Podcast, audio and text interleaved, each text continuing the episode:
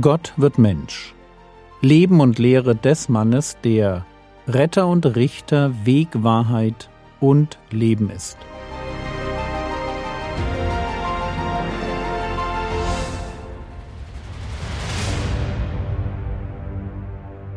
Episode 93 Der Sohn des Menschen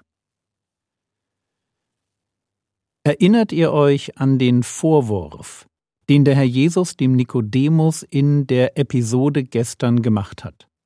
Ich lese euch noch einmal Johannes Kapitel 3, die Verse 8 bis 10 vor.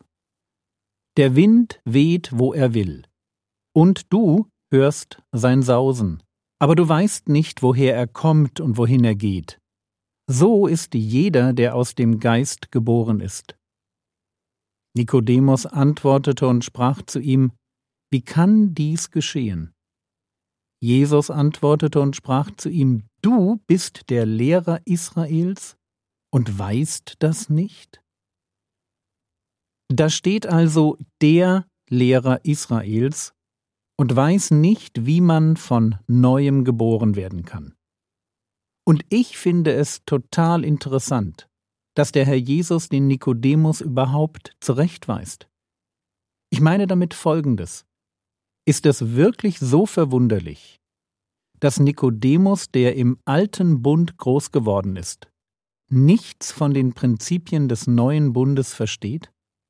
Ich habe mich oft gefragt, ob der Herr Jesus hier von diesem alten Pharisäer nicht zu viel verlangt.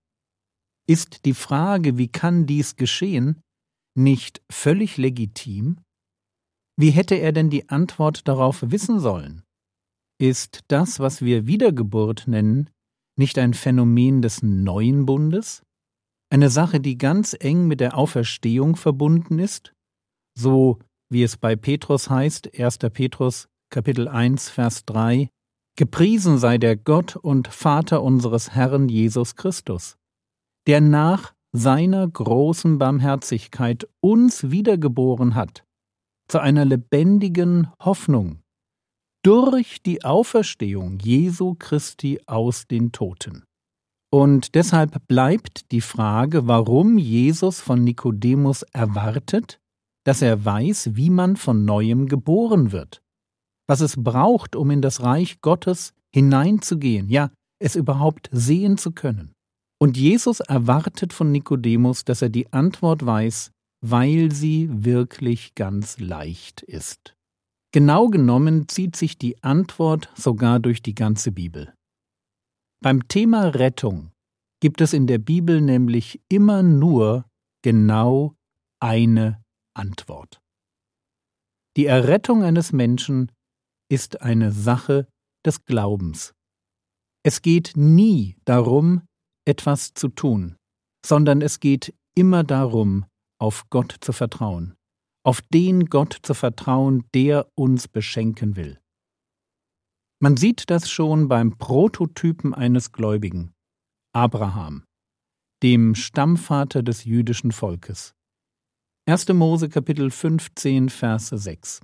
Und er, Abraham, glaubte dem Herrn, und er, das ist Gott, rechnete es ihm als Gerechtigkeit an. Und jetzt könnte man weitergehen. Von Glaubensheld zu Glaubensheldin. Man kann es einfach nicht häufig genug sagen. Es geht bei Rettung immer um Glauben. Jede Form von geistlicher Rettung ist durch Glauben, nie durch Rituale, gute Werke, Wissen Zugehörigkeit zu einem Club von Extraheiligen oder irgendetwas sonst. Es geht immer um mein ehrliches Vertrauen in Gott und in das, was Gott tut. Für jeden Exodus ist Gott verantwortlich. Und jetzt kommt es. Die Wichtigkeit des Glaubens war den Pharisäern leider völlig entgangen. Und deshalb kommt, Nikodemus nicht auf das Naheliegende. Deshalb auch der Vorwurf, du bist der Lehrer Israels und weißt das nicht? Johannes 3, Vers 13 Und niemand ist hinaufgestiegen in den Himmel, als nur der, der aus dem Himmel herabgestiegen ist, der Sohn des Menschen. Wenn der Herr Jesus davon spricht, dass er in den Himmel hinaufgestiegen ist, dann geht es meines Erachtens nicht um die Auferstehung. Es geht erst einmal um den Gedanken aus Vers 12. Jesus ist als Prediger in der Lage, den Menschen auch Himmlisches zu verkünden. Und er tut das, weil er als Sohn einen exklusiven Zugang zum Vater hat. Und er hat diesen Zugang, weil er aus dem Himmel herabgestiegen ist. Er ist gekommen, um eine besondere Rolle in der Geschichte zu spielen. Er will der Sohn des Menschen sein. Und damit ist Jesus als Person die Antwort auf eine Frage in Sprüche 30, Vers 4. Dort lesen wir, Wer ist hinaufgestiegen zum Himmel und herabgefahren? Wer hat den Wind in seine Fäuste gesammelt? Wer hat das Wasser in ein Tuch eingebunden? Wer hat aufgerichtet alle Enden der Erde? Was ist sein Name und was der Name seines Sohnes, wenn du es weißt? Könnt ihr euch vorstellen, wie es in den Ohren eines Nikodemus geklingelt haben muss, wenn er hört, wie sich Jesus als jemand bezeichnet, der hinaufgestiegen und herabgestiegen und Sohn ist? Wie er vielleicht sofort an Sprüche 30 gedacht hat? Und dann nennt sich Jesus nicht Sohn Gottes, sondern auch noch den Sohn des Menschen. Was will er damit sagen? Einerseits ist der Begriff Sohn des Menschen eine Formulierung, die Jesu Menschlichkeit herausstellt. Sohn des Menschen oder Menschensohn steht für das Menschsein. Psalm 8, Vers 5 Was ist der Mensch, dass du seiner gedenkst, und des Menschen Sohn, dass du dich um ihn kümmerst? 4. Mose 23, 19 Nicht ein Mensch ist Gott, dass er lügt, noch der Sohn eines Menschen, dass er bereut. Sollte er gesprochen haben und es nicht tun und geredet haben und es nicht halten? Psalm 146, Vers 3 Vertraut nicht auf Edle, auf einen Menschensohn, bei dem keine Rettung ist.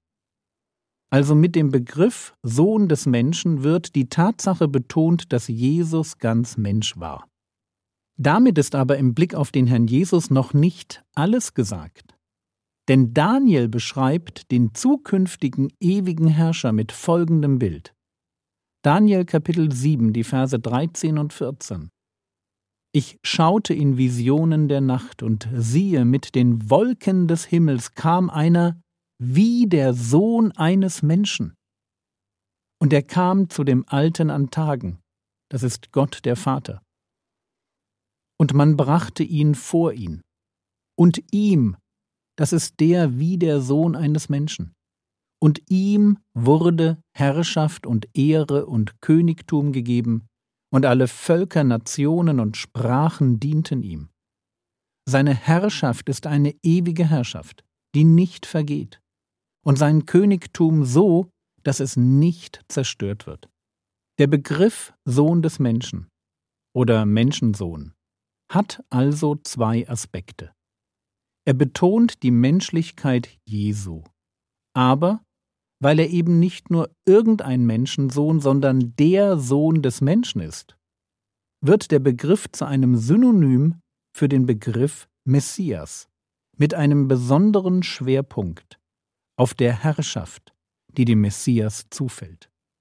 Wenn Jesus sich als den Sohn des Menschen bezeichnet, dann bringt er damit zum Ausdruck, ja, ich bin ganz Mensch, aber als Mensch spiele ich in der Geschichte eine besondere Rolle. Ich bin der, der die Verheißung aus Daniel 7 erfüllt und ein Königreich aufrichtet, das nicht zerstört werden wird eine ewige Herrschaft.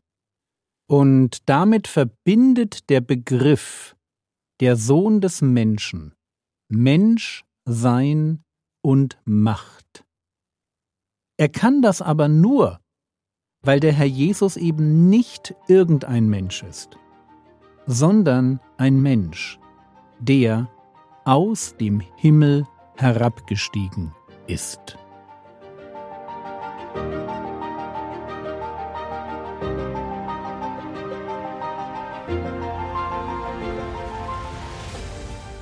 Was könntest du jetzt tun?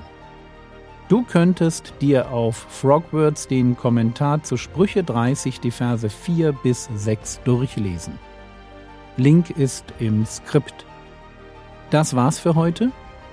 Wir haben eine neue Bundesregierung und 1. Timotheus Kapitel 2 Vers 1 gebietet uns ganz viel für sie zu beten.